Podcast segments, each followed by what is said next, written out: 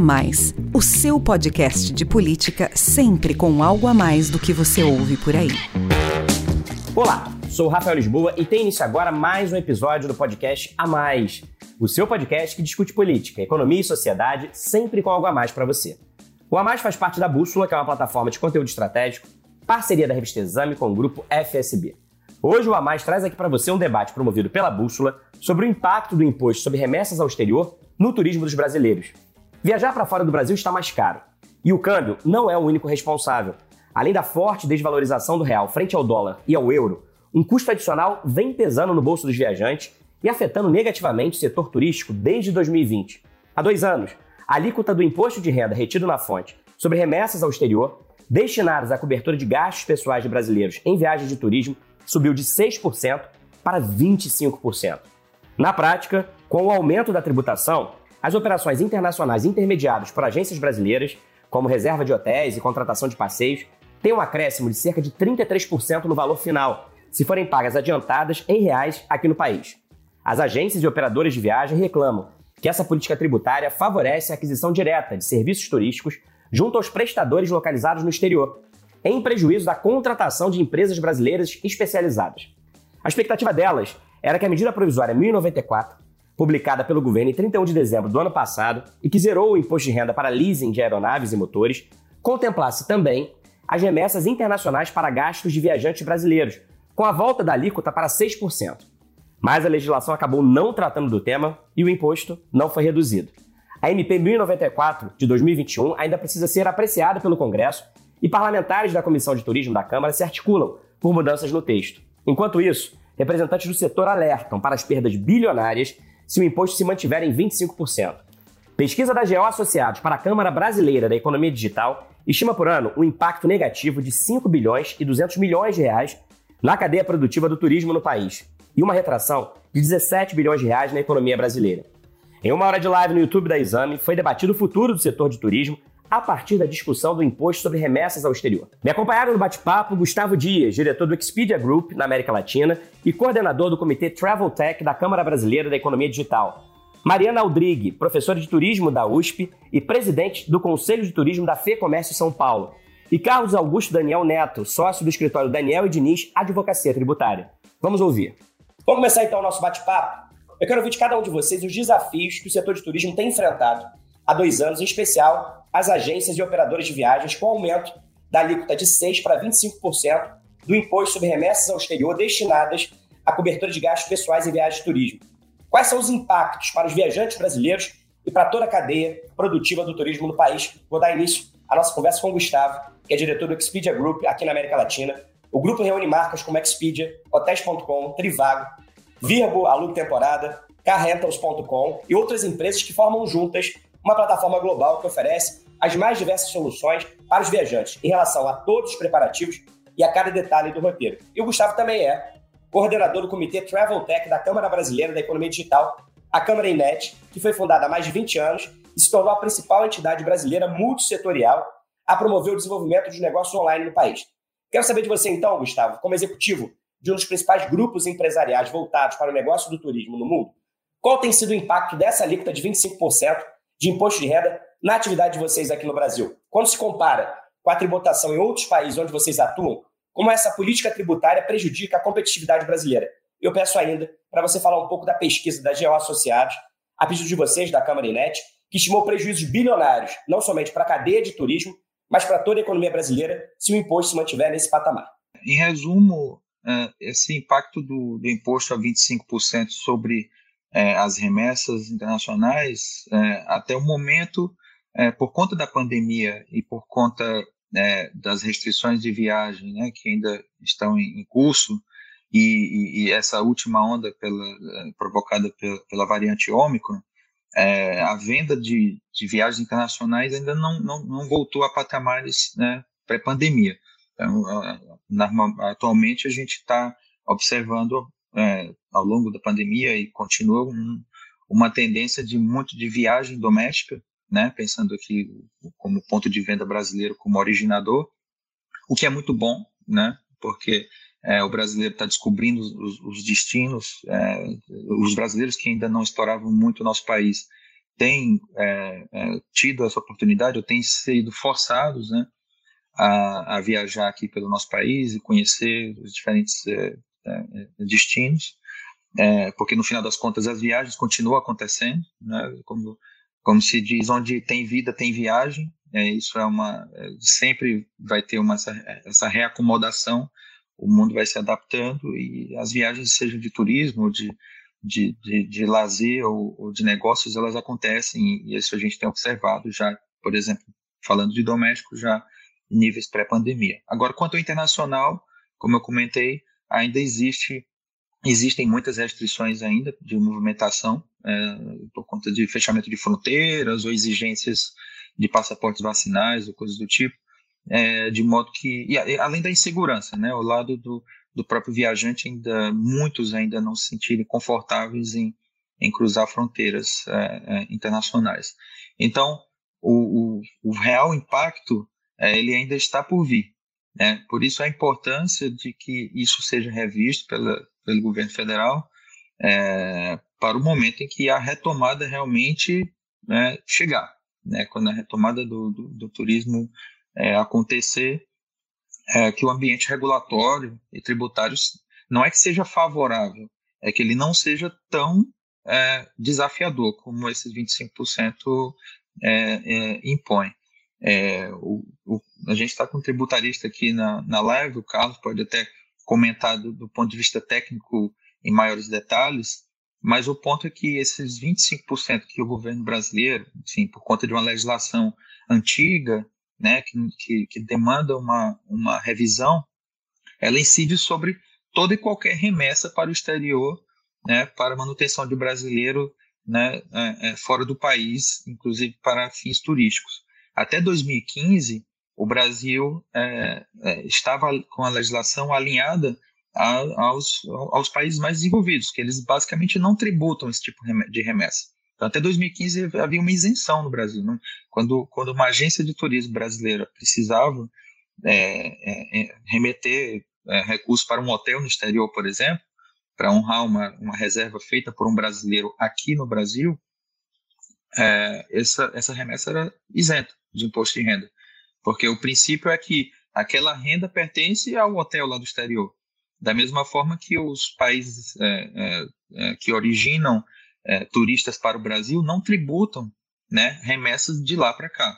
Então existe essa reciprocidade, ou existia essa reciprocidade de não tributar isso porque aquela renda pertence a uma pessoa jurídica, enfim, a um prestador de serviços turísticos que está em outro país. Se você tributa essa remessa, e aí acho que vale muito repisar esse ponto, de que essa, essa tributação não é sobre a comissão da agência, tá? É sobre o valor inteiro da reserva.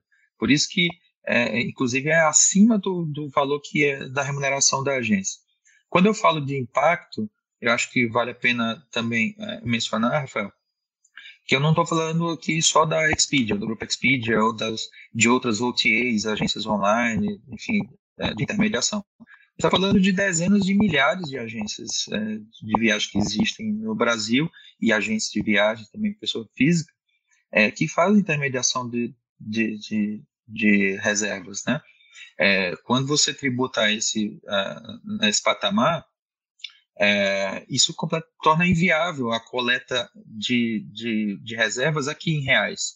E quando você coleta em reais, você consegue, por exemplo, é, oferecer parcelamento para o viajante, né? parcelamento em reais, o que ajuda o viajante, por exemplo, a não sofrer o risco cambial de ter que pagar lá no destino de uma vez só, tendo que ter um cartão internacional com limite alto, vai ter IOF de 6,38%, não vai ter parcelamento, tudo. Então, isso, por, é, é, essa, esse pagamento, quando inviabilizado aqui nem reais, né, inclusive fecha a porta para muitos turistas que estavam entrando na cadeia de turismo. Né? O primeiro impacto que eu comentaria é, é que ele é difuso, ele não está é, restrito aqui às agências online, às plataformas online, mas a, a, a, uma cadeia grande de agenciamento de turismo que engloba centenas de milhares de empregos no Brasil. Nenhuma agência de turismo consegue sobreviver vendendo apenas viagem doméstica. É fantástico ver que esse mercado está sendo desenvolvido, mas o, o, turismo, como a Mariana sempre é, bate nessa tecla, é um ecossistema muito complexo com vários componentes, vários produtos que se conectam. Né? Para que o avião venha aqui ao Brasil pegar brasileiros lá para fora, ele também vai vir com estrangeiros lá. Não faz sentido. Tudo está um ecossistema conectado. Então, o impacto é sim grande é, é, na operação da, da Expedia, falando aqui em nome da Expedia, mas em toda a cadeia de turismo que é afetada. E basicamente metade das vendas são internacionais de, um, de uma agência de turismo padrão. É, então, o impacto é muito, muito importante.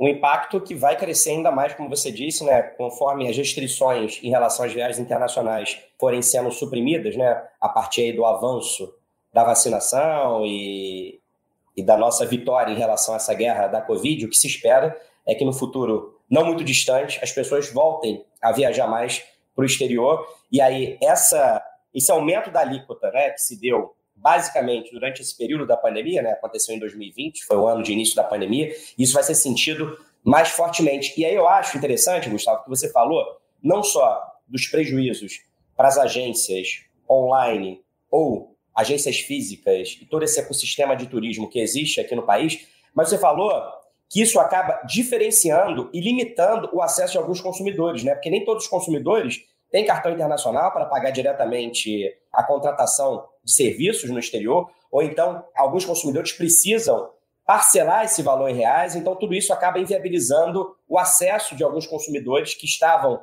entrando nesse ecossistema de viagem internacional por conta do aumento da alíquota. Agora eu quero vir então a Mariana, que é professora e pesquisadora da área de turismo da USP desde 2006 e preside o Conselho de Turismo da FEComércio São Paulo há pouco mais de quatro anos. Como acadêmica, né, Mariana, você tem estudado estratégias e políticas públicas para a promoção e desenvolvimento do turismo no país. Como é que você avalia, então, o efeito desse aumento do imposto sobre remessa ao exterior para a atividade turística? Como pesquisadora do tema, qual deveria ser, na sua opinião, o papel do poder público como indutor desse setor considerado estratégico para a economia e como a política tributária se insere nesse contexto? De maneira bastante simples, Rafael, a avaliação é há ainda uma tremenda ignorância do ponto de vista legislativo e especialmente nesse momento do executivo de como o turismo funciona no país e quais são esses elos, né, a representatividade. Eu fui ouvindo o Gustavo, que é um parceiro querido, a gente sempre troca né, impressões sobre esse setor, especialmente da posição internacional do Brasil no mercado de turismo. E, uh, se você me permitir, vou fazer só um pouquinho de fundamentação para quem estiver ouvindo uh, nos entender. Quando a gente fala de turismo, a maioria das pessoas vai pensar numa prática de lazer, de pessoas viajando, gastando dinheiro e, e enfim, é, é, algo muito supérfluo, né? A gente esquece, por exemplo, que para quase todo tipo de relação internacional, bilateral ou multilateral, a gente precisa das viagens, né? Que toda vez que a gente vai falar de importação e exportação, em algum momento alguém viajou para formalizar os contratos, para avaliar as premissas, enfim. Então tem todo um aspecto que na teoria a gente chama de turismo de negócios, mas ele vai se desmembrando em uma série de outras coisas que dependem da competitividade do país em questão. Então, o Brasil ele precisa rever de maneira uh, ampla, e o Carlos provavelmente vai tocar nisso, as questões de paridade, ou seja, de como a gente se coloca nesse ambiente competitivo, para que empresas que hoje detêm recursos e queiram investir olhem para a gente como uma alternativa. De maneira geral, o turismo vai perdendo isso. Então, um exemplo muito grande é o setor de cruzeiros marítimos. A gente já chegou a ter 14 navios aqui e, de repente, a gente caiu para quatro, depois sete, e isso vai ficando inviável em relação a, por exemplo, mercados como a China ou outros países asiáticos em que há poder de compra e eles podem é, é, vender mais e, e ter melhores resultados. Pois bem, no momento em que, uh, por meio de uma medida, medida legislativa que se entendia, pelo menos entre os especialistas de turismo, que já havia explicações suficientes dentro do legislativo e que eles tinham compreendido o impacto, e na virada de 31 para 1 isso muda, a gente olha que passa uma compreensão que já tem aí alguns anos, especialmente nas mídias sociais, de que turismo é feito por uma elite e que essa elite precisa ser sobretaxada e que vale a pena, então, sobretaxar, quando, na verdade, se ignora que a relação entre o turista que vem para cá gastar em dólar é muito diferente daquela do brasileiro que vai para fora gastar alguns dos nossos dólares. Tem sempre gente fazendo esta, esta conta como assim, ah, a gente recebe muito pouco e manda muito, muita gente para lá. Receber muito pouco turista estrangeiro implica que a gente faz muito mal o nosso trabalho de posicionamento e marketing. Então, o país não é atrativo para o visitante estrangeiro. Entretanto, quando eu tenho uma economia estabilizada, condições de consumir e especialmente de estimular jovens a irem estudar, fazer cursos, passar um tempo fora, voltar, melhorar inclusive a nossa mão de obra aqui, né, trazer conhecimentos, eu passo a cobrar mais dessas pessoas. Eu faço com que as agências de viagem, então, uh, tenham um custo muito maior. E aí, se eu for colocando na linha do tempo, a gente vai chegar em 2020, momento em que a alíquota de fato aumentou, quando a pandemia é decretada, todo mundo parou, mas agentes de viagens precisaram se manter operando para trazer os passageiros de volta sem remuneração para isso, porque o trabalho já tinha sido pago. Mais que isso, operadores precisaram se organizar e redistribuir esses passageiros em diferentes aviões, em diferentes companhias, e também não houve remuneração para isso. Em paralelo, uma discussão que valeu a pena em termos sociais, mas de que os reembolsos precisariam ser feitos imediatamente de quem não viajou, com pouquíssima comunicação institucional, explicando que essa demora no reembolso tinha como fundamento a preservação desses negócios e a preservação dos empregos. A gente passa quase 18, 20 meses com negócios muito restritos. Vale lembrar que agência de viagem e operador de turismo são prestadores de serviços muito é, delicados e serviços mesmo, ou seja, se eu chegar num banco para pedir crédito para preservar o meu negócio, eu não tenho nada para oferecer. A maioria dessas empresas já abriu mão do seu escritório, da sua estrutura, então reduziu muito os custos. Quando não houve demissões, porque em todas as empresas houve, houve corte dos salários, troca por profissionais às vezes menos qualificados. Então, a coleção de camadas de situações ruins e, e deletérias para esse setor em particular, mas que vão em ondas, como mostra o, o estudo da GO, uh, afetando muitas famílias e afetando às vezes até áreas inteiras em determinados lugares do país, para mim só demonstra esse desconhecimento. E aí, é claro, a gente não pode esquecer que agora, é, como bem o Gustavo colocou, a tributação ela afeta negócios formais baseados no Brasil e que geram empregos aqui, que portanto ativam a economia aqui. Quer dizer que os turistas não vão encontrar condições melhores? Vão, mas há uma chance muito grande deles também serem alvo de propagandas enganosas, de esquemas, de desvios. Então, assim, por mais que a gente entenda que sim, há um grupo que já faz consumo totalmente online, direto no fornecedor internacional, na minha cabeça ainda é incompreensível que haja uma medida nacional estimulando que o consumo se dê para fora e não para dentro. Então, eu não sei se ficou claro, mas assim, a, a leitura que eu, que eu tenho é é, é, um total desconhecimento dos efeitos. Me parece só aquela solução do meio para o fim. Ah, vamos cobrar mais caro aqui porque eles já têm dinheiro mesmo, eles não se importam de gastar em dólar, então não vai fazer diferença pagar mais caro. Eu acho que você usou um argumento interessante, né? É, quando a gente vê algumas declarações ressentidas de que o Brasil manda muito turista para fora e recebe pouco turista para dentro, você falou aí que isso é um problema de posicionamento estratégico e de marketing. Só que, na verdade, mesmo quando a gente manda os turistas para fora, a gente pode fazer a economia aqui dentro girar, justamente através das agências e operadores de viagens nacionais que prestam esse tipo de serviço de intermediação internacional. Agora, se você cria uma alíquota que torna tudo isso proibitivo, aí sim, não só a gente está mandando os turistas para fora, como a gente está estimulando que eles façam os negócios diretamente com os fornecedores internacionais, não deixando nada aqui para a economia brasileira. Né? Exatamente. E com todas as consequências que isso também tem, que para nós fica muito simples. Aparece que a viagem foi decidida só na hora da compra com a agência. Tem toda uma indústria, por exemplo, de roupas e equipamentos para viagem. A, a, provisão de conteúdo que poderia estar sendo dedicada, né, os perfis no Instagram, os blogs, para orientar as melhores compras por aqui. Todo o sistema financeiro dedicado a orientar consumo de viagem, crédito para viagem, que acaba ficando inviável. Na hora que você vai perceber que um terço da sua viagem, né, uma viagem fica um terço mais cara, podem ser três dias numa viagem de dez dias, podem ser um, um parque a mais, por exemplo, nos Estados Unidos, podem ser dois jantares a mais, dependendo da viagem. Então, assim, isso corta, de fato, possibilidades, mas no médio prazo, para mim, deixa a gente com uma cara muito antiga, muito protetiva, muito sem dimensão com essa evolução natural que os países têm em relação à competitividade e às trocas comerciais.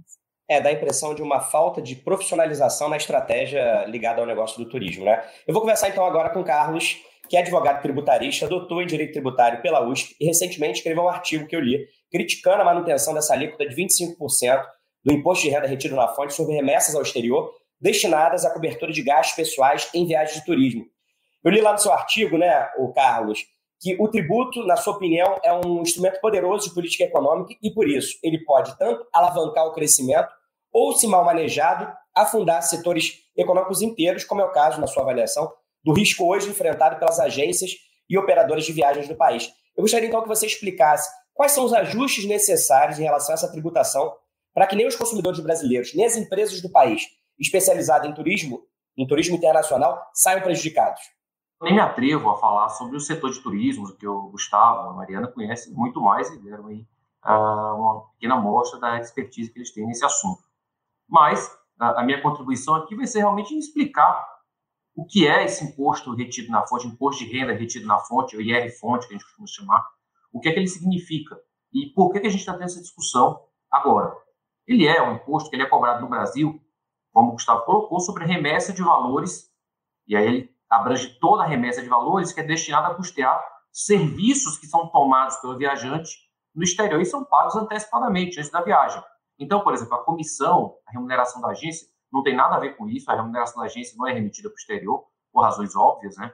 Ah, é tributada aqui no Brasil, normalmente, esse R-Fonte ele incide exatamente sobre realmente o custeio do serviço do, uh, de hospedagem, um serviço de transporte, um serviço de guia, que vai ser tomado pelo viajante fora do país. E assim, é, até você, mencionou no início da tua fala, Rafael, que ah, é uma política tributária, uma política tributária. Eu tenho até minhas dúvidas se isso poderia ser, ser considerado uma política tributária, que para se ter uma política tributária, por trás dela tem que ter uma estratégia. Isso é uma situação que, a meu ver, é mais um, foi mais um descuido, um deslize da legislação, uma, uma abrangência que se que exacerbada, porque tributariamente falando, e rigorosamente, à luz dos costumes internacionais, não era sequer para existir esse problema. Porque é uma situação em que o Brasil não tem qualquer elemento de conexão com essa renda que, que autorize ele tributar. Porque ele está tributando um não residente, que é, um, por exemplo, um hotel no exterior, em relação ao serviço que não é fruído no Brasil, não é prestado para o Brasil com a fonte no Brasil. Ele é prestado um viajante que está também fora do país. Seria uma dupla tributação, né? Se a gente pensar então, assim, né? Porque, na verdade, o fornecedor lá no exterior já está sendo tributado pelo país tributado. lá de origem. Verdade, né? Nem seria uma não tributação no sentido rigoroso, que até existe a não tributação, é, que é quando você tributa a fonte, um país tributa a fonte, outro tributa o residente. No caso do Brasil, nem a fonte nem o residente não tem vinculação com o Brasil.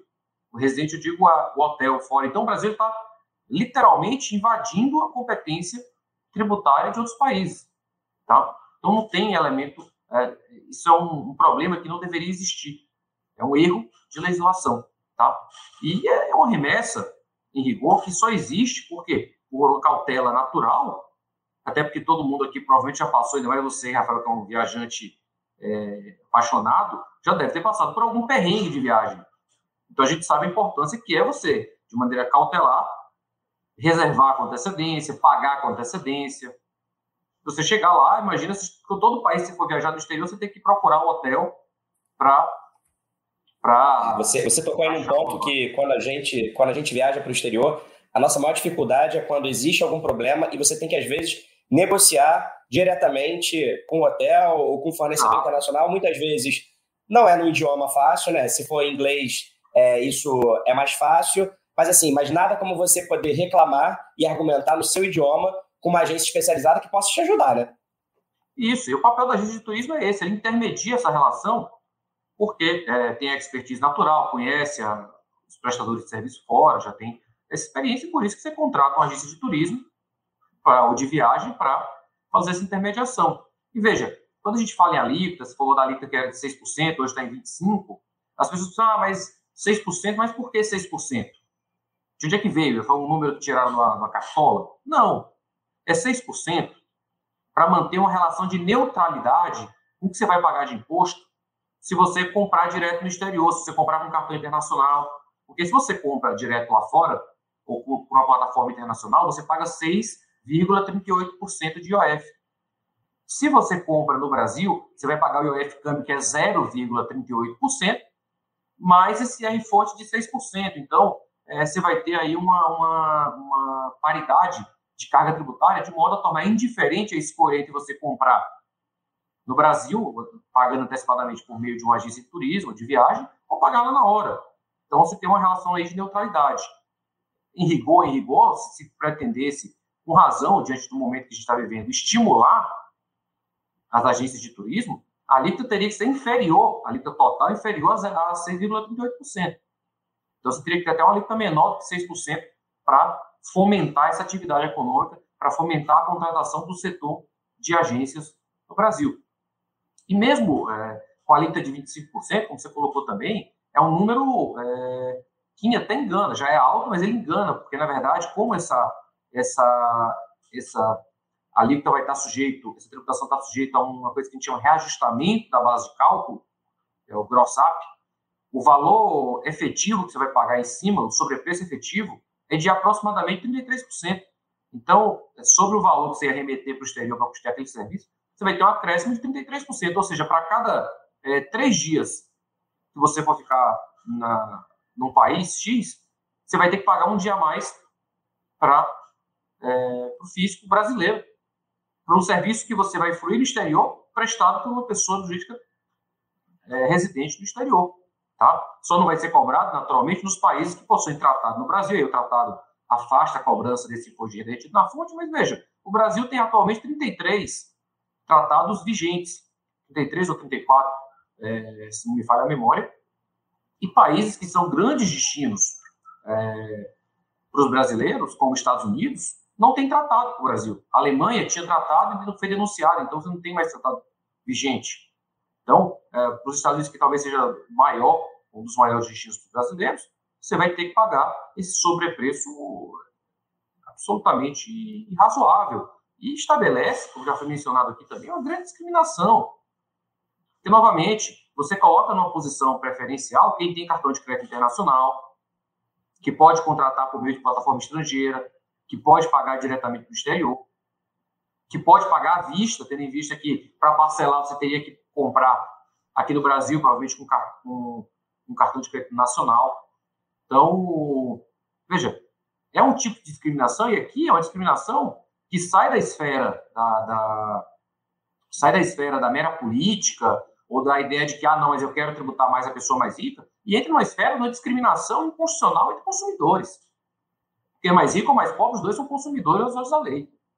Você não tem direito de estabelecer uma, uma, uma discriminação é, por meio de uma política, e aí bem entre aspas, tributária muito mal pensada nesse sentido, uh, que gera um efeito uh, completamente nocivo. Porque, veja, eu não sei você, mas eu acho que o pobre tem direito de ir para a Disney, como já foi falado no passado do tempo. O pobre tem direito, e eu vou falar o nome de uma, de uma agência de turismo, porque me, me recorda a cabeça assim, ele tem direito de comprar aquele pacote de viagem dele da CVC, pagar parcelado ao longo de 12 meses, no final do ano poder viajar com a família para fora do país. Que é um direito que, com essa medida, vai ficar cada vez mais, é, o acesso a ele cada vez mais complicado.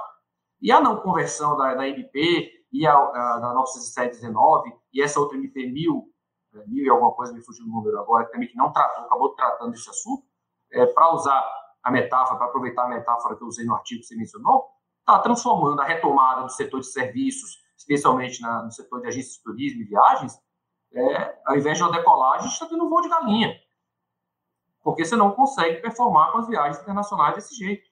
Então, é, me parece importante que o Brasil, caso queira fomentar realmente a recuperação desse setor, que volte atrás e volte de uma forma até com a alíquota, a meu ver, até inferior a 6%, para que você quebre a neutralidade em prol de um fomento do, de um setor uh, da economia nacional, um importante setor da economia nacional, que é o turismo.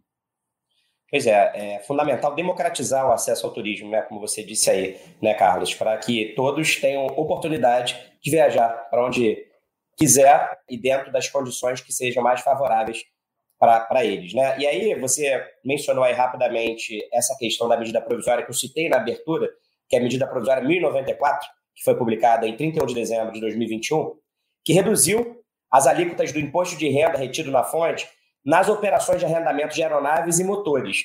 Mas o governo não fez qualquer mudança em relação ao imposto sobre as remessas internacionais para gastos viajantes brasileiros, como era esperado pelo setor de turismo, e isso acabou causando, claro, uma grande frustração. Como qualquer MP, o Congresso agora precisa analisar a legislação no prazo de 120 dias. Nesse período, desde a sua publicação, já foram apresentadas ao texto original 16 emendas. 12 delas tratam da redução por cinco anos da alíquota de 25% do imposto retido na fonte sobre as remessas é, ao exterior para cobertura de gastos pessoais e viagens de turismo. O novo valor seria de 6%, aquele valor lá original que o Carlos aí explicou por que de 6%, para ter uma paridade com o 6,38% que incide aí de IOF quando a gente faz compras direto no exterior com cartão internacional. Então, o novo valor, a nova alíquota seria de 6% no primeiro ano e chegaria de maneira escalonada a 9% no quinto e no último ano. É isso que propõem as emendas que foram apresentadas ao texto original da MP. Eu quero saber de vocês quais as expectativas em relação à alteração da MP pelo Congresso e a reação do Executivo a essas eventuais mudanças. Primeiro você, Gustavo. É, a palavra que você coloca, Rafael, sobre frustração, exemplo, é, é explicita, explicita bem é, o, todo o sentimento do setor. A frustração não é porque de repente a gente achava que ia sair numa MP esse assunto resolvido né, da noite para o dia. Na verdade, existia um trabalho, existe um trabalho de é, diálogo permanente com o executivo sobre o assunto é, há anos, na verdade, não, não é de agora. É, em 2015, até 2015, como eu comentei, havia uma isenção sobre essas remessas. Essa isenção caiu porque não pode existir, é, é, e o Carlos está aqui para confirmar, não pode existir benefício tributário perene, tem, ele tem que ser temporário, e aí, a depender da, do interesse da agenda da administração, se renova ou não, mas, enfim, é, é, existe essa isenção. Em 2015 para 2016 é que houve essa, essa, o estabelecimento dessa alíquota de 6%, tá?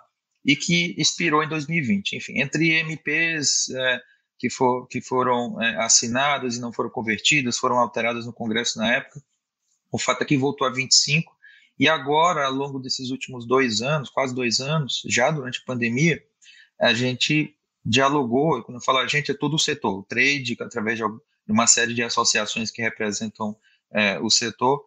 Dialogamos especialmente com o Ministério do Turismo, que eu devo ressaltar que sempre foi um grande parceiro, né, ao longo das últimas administrações, tem entendido o, esse pleito é, e tem ajudado, não tem sido diferente dessa, de, dessa oportunidade, e tem nos ajudado a colocar o, o, a pauta né, entre as prioridades do executivo. O problema é que ali no finalzinho do ano 2021, algumas semanas atrás, é, a, a, surpresa e daí a frustração do setor é porque no último momento essa redução de alíquota foi retirada da MP.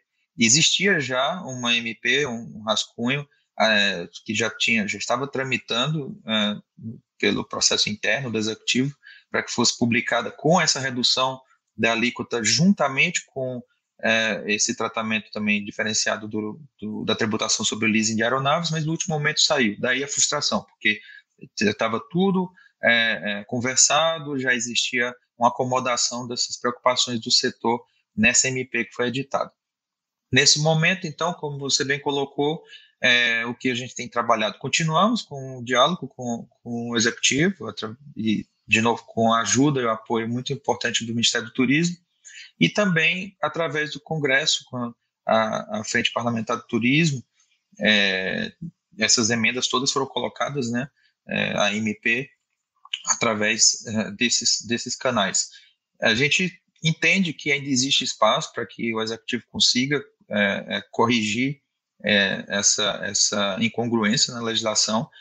Um ponto que eu acho que vale a pena ressaltar é que seria ideal que isso não fosse visto como um benefício fiscal, porque não é, né? Isso não é um benefício fiscal. Esse é uma correção de uma incongruência numa legislação antiga, tá? De uma de uma outra era que é, não existia tanto tanta viagem internacional, enfim, hoje o mundo está totalmente conectado. Então assim, O que precisa realmente ser feito não é só a redução da alíquota de 25 para 6, porque, primeiro, hoje, com a legislação que existe, isso sendo visto como benefício fiscal, de novo teria que ser feito de forma temporária, né, por 3, 4 ou 5 anos, porque não pode ser feito para sempre. Então, o problema deveria ser resolvido na raiz, que é alterar a legislação do, do, tratamento dessas remessas de uma forma geral, como os outros países da OCDE, que o Brasil quer tanto entrar, tá? o OCDE quer tanto entrar no, o Brasil quer tanto entrar na OCDE, nenhum país da OCDE tributa esse tipo de remessa. E isso, é, inclusive, uma regra para entrar na OCDE, é não tributar o contribuinte do outro país, membro da OCDE. Tá? Que aí o que essa essa legislação da forma que está colocada, é, que é antiga, é, faz. Então essa, essa correção precisa ser feita lá na raiz, no, no, como ela é construída, o mecanismo de tributação é, é, é, colocado. E, assim, a cereja do bolo é que, como o Carlos colocou, essa, esse número mágico de seis é, é, é estabelecido, inclusive nas emendas que foram colocadas, por conta dessa paridade com o IOF. Mas a, o próprio governo federal já sinalizou que até 2027, se eu, se eu não me engano, o IOF sobre compras internacionais de cartão de crédito será zerado. Por quê? Porque esse tipo de tributação também vai contra os princípios gerais da OCDE. Então, olha só o que, tá, o que, é que vai acontecer se essa correção não. Se, se a coisa não entrar no prumo. O IOF, gradativamente, sobre transações internacionais, será reduzido tá? até ser zerado. E um viajante, quando for para o exterior, se ele, se ele tiver a oportunidade é, e, e, acesso, ele vai conseguir reservar diretamente lá fora sem pagar nada de tributo, tá? Ele vai, e ele vai gerar uma receita lá para o prestador de serviços turísticos no destino, nem IOF vai gerar, tá? A médio prazo, segundo essa política que, que foi comentada há algumas semanas, enquanto que a, o agente de viagens que está aqui no Brasil, gerando receita aqui no Brasil, tributando a receita dele, a remuneração dele que, que, que é oferida no Brasil empregando, novamente, centenas de milhares de pessoas. Vai ficar mais caro. Vai ficar mais caro para pagar aqui para esse agente. Então, assim, vejo que até o argumento dos 6%, né, essa incongruência, vai, na verdade, começar a caminhar contra mais ainda essa, essa coisa que já está colocada. E, e, outra, e outro ponto que acho que a Mariana colocou, e o Carlos também, é essa discriminação, como foi colocado, que na verdade é uma restrição de acesso mesmo para aqueles viajantes, como você, Rafael, conhece dezenas de países, é um viajante experiente.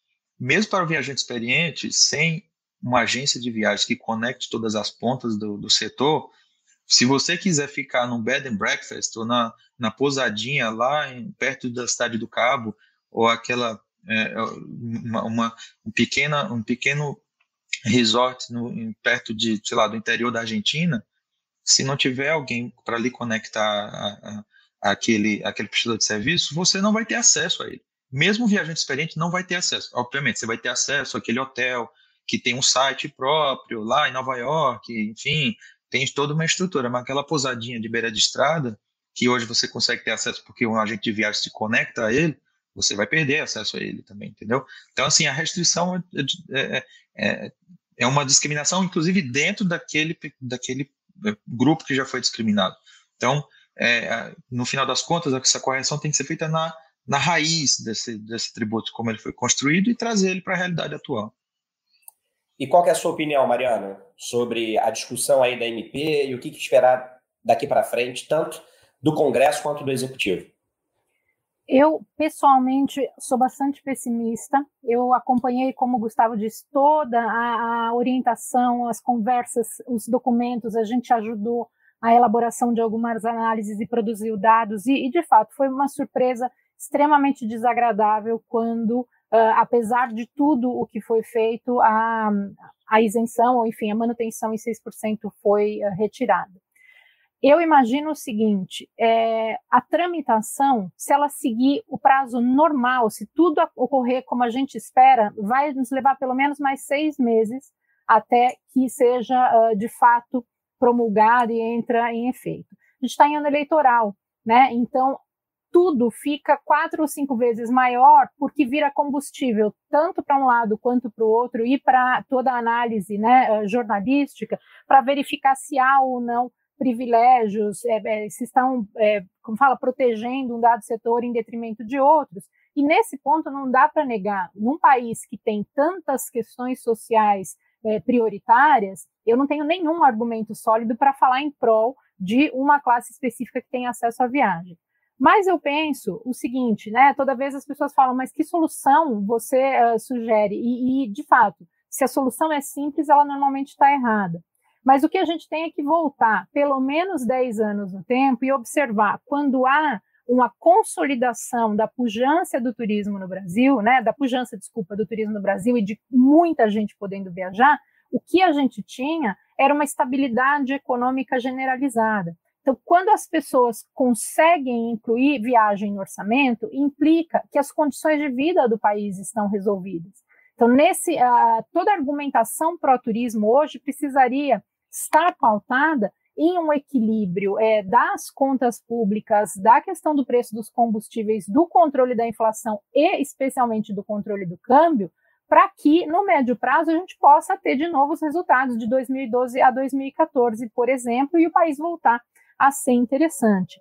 É, só complementando uma informação que o Carlos colocou, né, a gente tem 35 países no acordo de bitributação, mas quatro que não e que estão entre os 10 preferidos dos brasileiros, que é Estados Unidos, Reino Unido, Alemanha e Colômbia. A Argentina, por enquanto, está fora. E como o Gustavo deixou muito claro, se a nossa pretensão é de ser um país membro da OCDE, nós estamos andando para trás para cada uma dessas proposições. Então, naturalmente, o desafio agora do Carlos e dos colegas dele é imaginar qual é o equilíbrio tributário ideal e de onde a gente se reorganiza, mas eu não posso uh, especialmente esquecer que, ao limitar número de viagens, especialmente para o exterior, um dos efeitos rebote é deixar o turismo dentro do país mais caro. Porque quem teria dinheiro para gastar para fora vai começar a consumir os no... começar a continuar consumindo os nossos produtos uh, mais uh, classe A, cinco estrelas, vai pressionar esse preço para cima, vai lotar e aí a gente vai ver toda a cadeia ficar mais cara porque um grupo de pessoas não consegue sair. Então, é, raras são as vezes que a gente olha para essa análise, mas eu preciso ter equilíbrio de pelo menos 10, 15% dos brasileiros com habilidades e possibilidades de sair para que os outros 15 ou 20 que conseguem viajar por aqui gastem por aqui e ativem a economia aqui. Então, você tem uma cadeia de impostos sendo gerados e abastecidos, que talvez essa medida que olhou só para um pedacinho vai alcançar e a gente vai demorar para medir o impacto. Carlos. Bom, Rafael, é, eu faço cor que o, o Gustavo e a Mariana falaram, é, especialmente nesse momento em que o Brasil está pleiteando, está tá num processo de acessão ao CDE, ele vai ter necessariamente que revisar a política fiscal internacional dele. O Brasil, historicamente, adotou uma política fiscal internacional, ou seja, a forma que ele se, pauta no contexto de tributação de operações cross-border e da renda gerada internacionalmente, ele sempre se posicionou mega protetivo da sua própria base tributável, até chegar ao ponto de se tributar uma situação como essa, que é uma situação de uma renda que não tem nexo de residência nem nexo de fonte com o Brasil, de um serviço prestado por um não residente e fruído fora do país por um brasileiro em viagem. Então, assim, chegou ao ponto de ultrapassar o próprio limite do costume internacional em matéria de tributação internacional. E aí, como o Gustavo, a gente está aqui discutindo uma coisa que não deveria ser problema e tampouco ser tratado como um benefício tributário. Entendeu? É como se a gente estivesse querendo é, enquadrar é, como benefício tributário, não tributar o, o pobre miserável. Para dar um exemplo aqui. Não, não tem que tributar o pobre miserável porque ele não tem capacidade contributiva. Não tem que tributar o viajante que contratou até no exterior porque ele não tem vínculo nenhum com a jurisdição tributária brasileira. É isso. Então, assim, na verdade, a gente está discutindo uma coisa que é um problema fático, mas que, assim, tecnicamente falando, não deveria ser um problema. É um problema de, de má estruturação de política fiscal internacional. E aí, quando essa questão que o, Gustavo colocou muito bem, que eu não sabia é, desses planos de zerar o IOF no exterior, veja, é, imagina que, que, que, confusão que isso vai gerar, porque vamos imaginar que, tudo bem, consegue reduzir a alíquota de volta para 6%. Só que o IOF é um tributo que você consegue mexer na alíquota dele por decreto. O IR fonte não, tem que ser por lei. Então a gente está falando de um jumento e de uma Ferrari. Porque o decreto é do dia para a noite você sai. A lei demora, a gente sabe muito bem quanto tempo demora para sair uma lei, é, semanas, meses, etc. Então, imagina que, que toda vez que o governo fosse abaixasse 1%, da alíquota do, do IOF ou 2%, é, você ia começar a movimentação para mexer na lei, para equiparar novamente, e aí vai até uma hora que ele zerasse. Então, assim, é, ia ser um problema contínuo por conta dessa dinamicidade é, do próprio IOF. Então, me parece que, que a medida em si de se tributar esse tipo de remessa é, é sem sentido técnico algum. Uh, isso deveria, é, hoje a discussão, e aí deveria ser uma prioridade do governo de zerar isso, acabar com esse fonte e corrigir realmente uma legislação que é anacrônica, olhando para a integração do país ao costume tributário internacional, ao costume de respeitar a jurisdição tributária de cada país. Porque, no fundo, é isso. A gente está discutindo se o Brasil vai respeitar ou não vai respeitar a jurisdição tributária do país X, onde está localizado o hotel, onde está localizado o guia, onde está localizado o transportador. No fundo, a discussão é essa. É o de respeito a, a, aos limites dessa tributação internacional. Eu quero ampliar um pouco a discussão para o futuro do setor de turismo de uma maneira mais generalizada é, e também, enfim, os instrumentos todos tributários que podem ajudar a estimular essa atividade.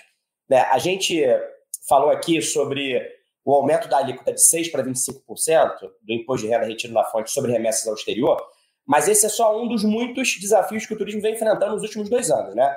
Desde o início da pandemia, com as limitações impostas pelo novo coronavírus, o setor deixou de faturar no Brasil mais de 473 bilhões de reais.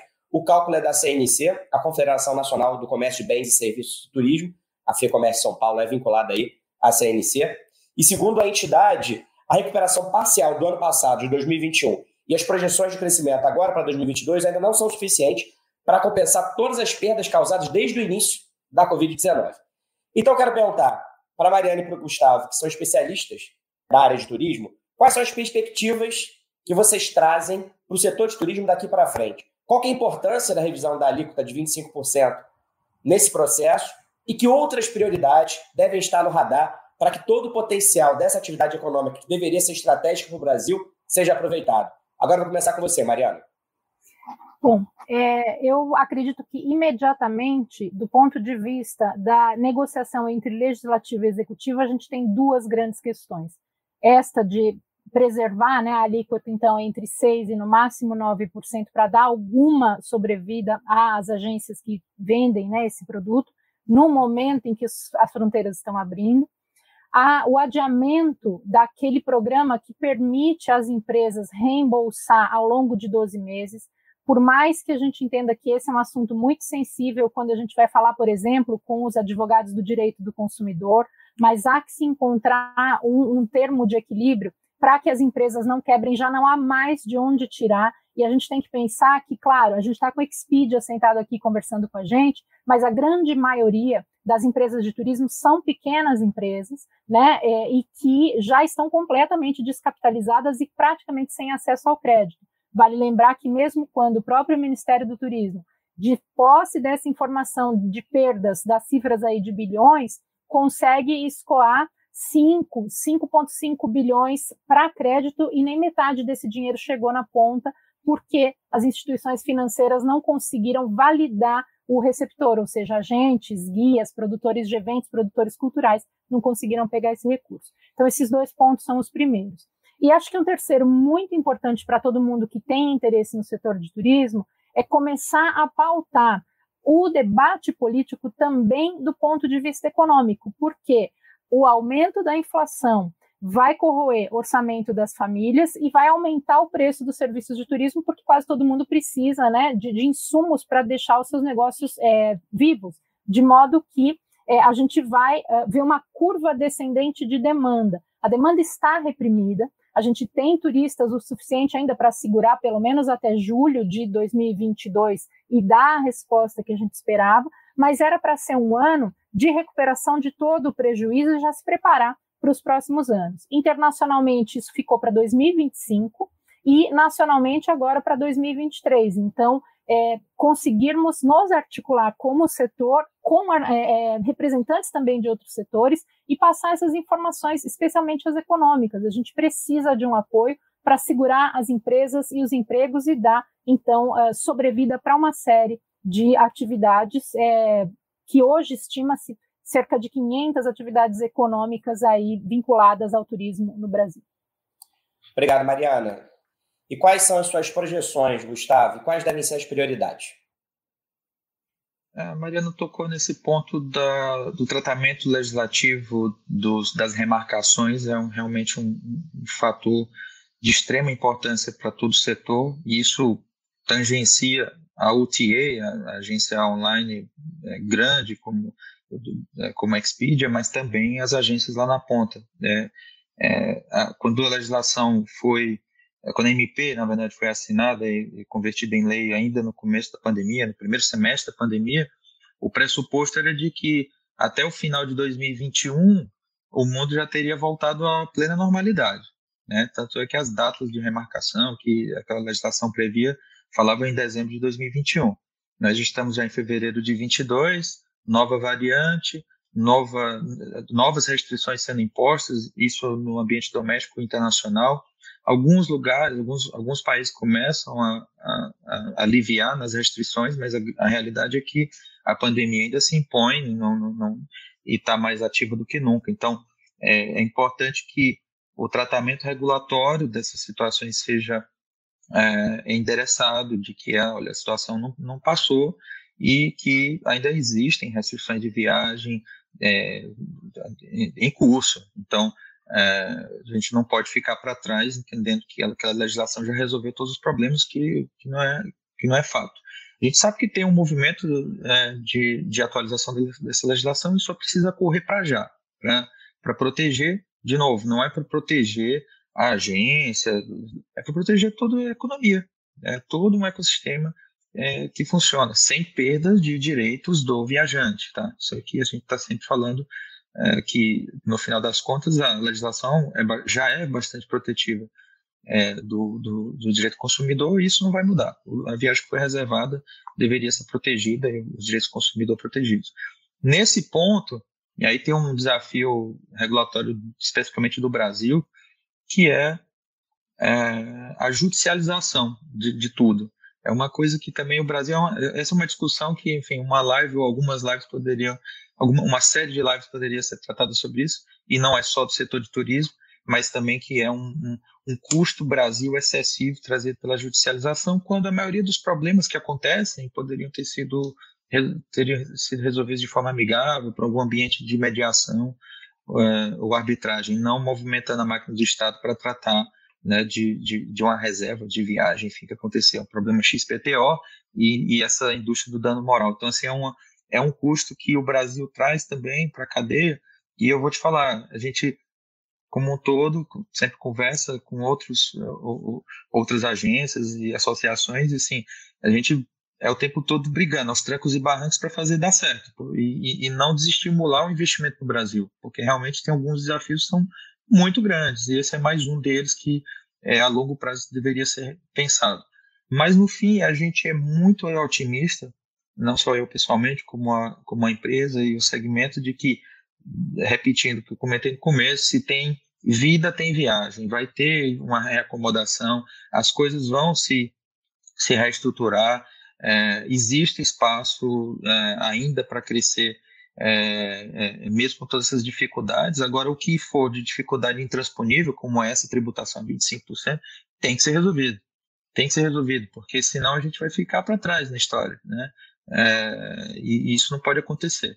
E, de novo, não é um benefício, isso não é um benefício, ninguém está pedindo um benefício, ninguém está pedindo um tratamento privilegiado de um setor em detrimento de outros que que enfim são mais, digamos, urgentes para um país que é, com, com, a nossa estrutura socioeconômica, mas a verdade é a correção de uma incongruência de uma legislação antiquada que não faz sentido no mundo atual. Mas é, seguimos na luta, é, seguimos dialogando junto com outras associações do setor, é, com o governo federal, com o Congresso, temos as portas abertas é, seguimos brigando, no caso das multinacionais, né, brigando para que o Brasil seja é, protagonista no turismo internacional, seja um protagonista na América Latina, também um ponto importante, não só como destino, né, como, como para a gente trazer divisas dos estrangeiros vindo gastar aqui com a gente, mas também como originador. E o originador, ele, ele é um originador do turismo doméstico e do internacional. O que é importante é fazer com que os viajantes viajem e gerem é, divisas, não só para o intermediador, mas para o prestador de serviços é, é, é, final, mas para toda a cadeia que é impactada com isso, por, por, pelo, pela indústria do turismo. É o vendedor de coco da, da beira-mar, é, é, o restaurante, é o fast food, é o vendedor de bugiganga, de souvenir, é, é o hotel, toda uma cadeia gigantesca é, de dezenas de, de, de, segmentos, no caso do Brasil, quase 10% do PIB é impactado pelo, pelo negócio do, do turismo. E isso tem que ser reconhecido pela legislação. Então, não é nada mais do que a correção de uma incongruência, não né, um pleito de um, de um privilégio. Pois é, é um setor muito estratégico, né? E por isso tem que ser tratado dessa forma, como um setor que faz e pode fazer ainda mais diferença na economia e no PIB do país. E aí, Carlos, minha última pergunta para você também é sobre futuro, mas tem menos a ver com o turismo em particular, mas tem mais a ver com a realidade tributária do país, já que essa é a sua especialidade.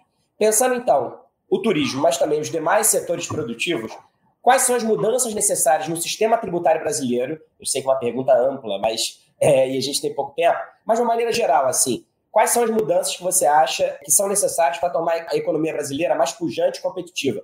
Quais deveriam ser, por exemplo, as prioridades no projeto de reforma tributária? Antes de entrar nessa pergunta, eu acho que só um ponto que o Gustavo falou, da necessidade dessas mudanças virem agora.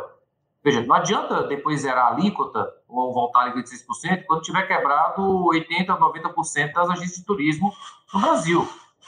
A questão tem, a gente tá, tem um time muito, uma janela, vamos dizer assim, muito restrita, porque a gente está vindo de dois anos de pandemia que afetou esse setor mais do que qualquer outro, provavelmente.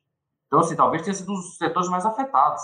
É, e aí eu me lembro uma frase de Rui Barbosa, que ele fala: olha, justiça tardia nada mais é do que a, a injustiça institucionalizada. Então, assim, demorar para dar uma solução para esse problema nada mais é do que institucionalizar uma, uma injustiça, uma iniquidade evidente. Em matéria de reforma tributária, acabei de ver a notícia de que o, a, a, a votação, a discussão das propostas de reforma foi passada para é, depois do carnaval. Então, a gente já sabe que isso aí vai dar samba, né? Para lá e não vai se votar a reforma tributária esse ano, não tenho a menor dúvida disso. Uma coisa está se arrastando já aí há, há, pelo menos três, quatro anos, uma, uma forma mais estruturada e com os projetos lá pendentes de análise, isso ninguém discute. De forma muito sucinta, Rafael, o que, que a gente precisa no Brasil hoje não é a carga tributária que a gente tem em relação ao PIB não é elevada, não é fora do, do de outros países semelhantes. O problema é que a gente tem uma, um problema de distribuição da carga. A gente tem uma carga muito grande sobre a renda da pessoa mais pobre e uma carga muito pequena sobre as pessoas mais ricas. A gente tem uma tributação do consumo muito alta em relação à tributação da renda, por exemplo. O que faz um país crescer, o que faz um país desenvolver são duas coisas: consumo e capacidade de poupança. Se você tem 90% da população que não tem condição de poupar e tem limitações graves a, a, a consumo, que para consumir bens, é, bens mínimos, como comprar uma geladeira ou comprar um, um, fogão, a pessoa precisa se endividar, ou seja, pagar juros, qual o desenvolvimento que a gente vai ter num país que 90%, 92% da população está nessa situação? Vai lhe pagar à vista uma viagem de uma vez só, uma viagem para o exterior? Não vai. A empregada doméstica, desse jeito, não vai viajar nunca, não vai conhecer nunca o níquel. Então, assim, a gente precisa construir um sistema tributário que redistribua essa carga entre todos os agentes da sociedade de forma mais equânime, de fato. Então, é, e aí, como acho que a Mariana mencionou, é, para todo problema complexo, existe uma solução elegante, simples e absolutamente errada. Então, se não tem uma solução simples, não tem uma solução elegante, eu acho que tem muita coisa para mexer. A tributação do consumo no Brasil é caótica, tem que ser, tem que ser simplificada, enxugada em um ente só, preferencialmente, na minha opinião, federal. A tributação da renda do Brasil é cercada de é, também situações aberrantes. Então, mas o mote de tudo, eu acho que tem que ser isso. Você diminuir a carga tributária sobre as pessoas mais pobres e equilibrar ela é, em relação às pessoas com a maior renda, com a maior capacidade uh, de pagar tributos. Até porque, né, Carlos, como você disse, se essa justiça tributária em relação a quem ganha menos e a quem ganha mais vier de maneira tardia, é uma injustiça que se perpetua, né? Então, como você disse aí, vou utilizar então essa sua frase para a gente encerrar aqui o nosso bate-papo e agradecer a vocês. E vou usar também uma outra frase aí que o Gustavo disse, que eu vou agora utilizar como mantra, porque tem a ver com a minha paixão por viajar, que é onde houver vida, enquanto houver vida, haverá viagens. É assim que eu penso e acho também, como viajante, mochileiro, que viaja com qualquer tipo de orçamento, que as viagens sempre podem ser customizadas de acordo com a realidade de cada um, mas o importante é não ficar parado e é viajar. Pode ser para a cidade vizinha, pode ser para um país muito distante, do outro lado do mundo, mas viajar sempre faz bem, a gente aprende e a gente vive e respira outras realidades. Então, acho que a gente trouxe aqui, e quero agradecer a cada um de vocês, insights e reflexões importantes sobre esse setor que deveria, que é estratégico, deveria ser encarado dessa maneira, estratégica que é para a economia brasileira, pelas autoridades também. Você acabou de ouvir o debate da Bússola sobre o futuro do setor de turismo, atividade econômica considerada estratégica para o país. Obrigado pela sua companhia até agora e a gente se encontra novamente na próxima semana. Tchau!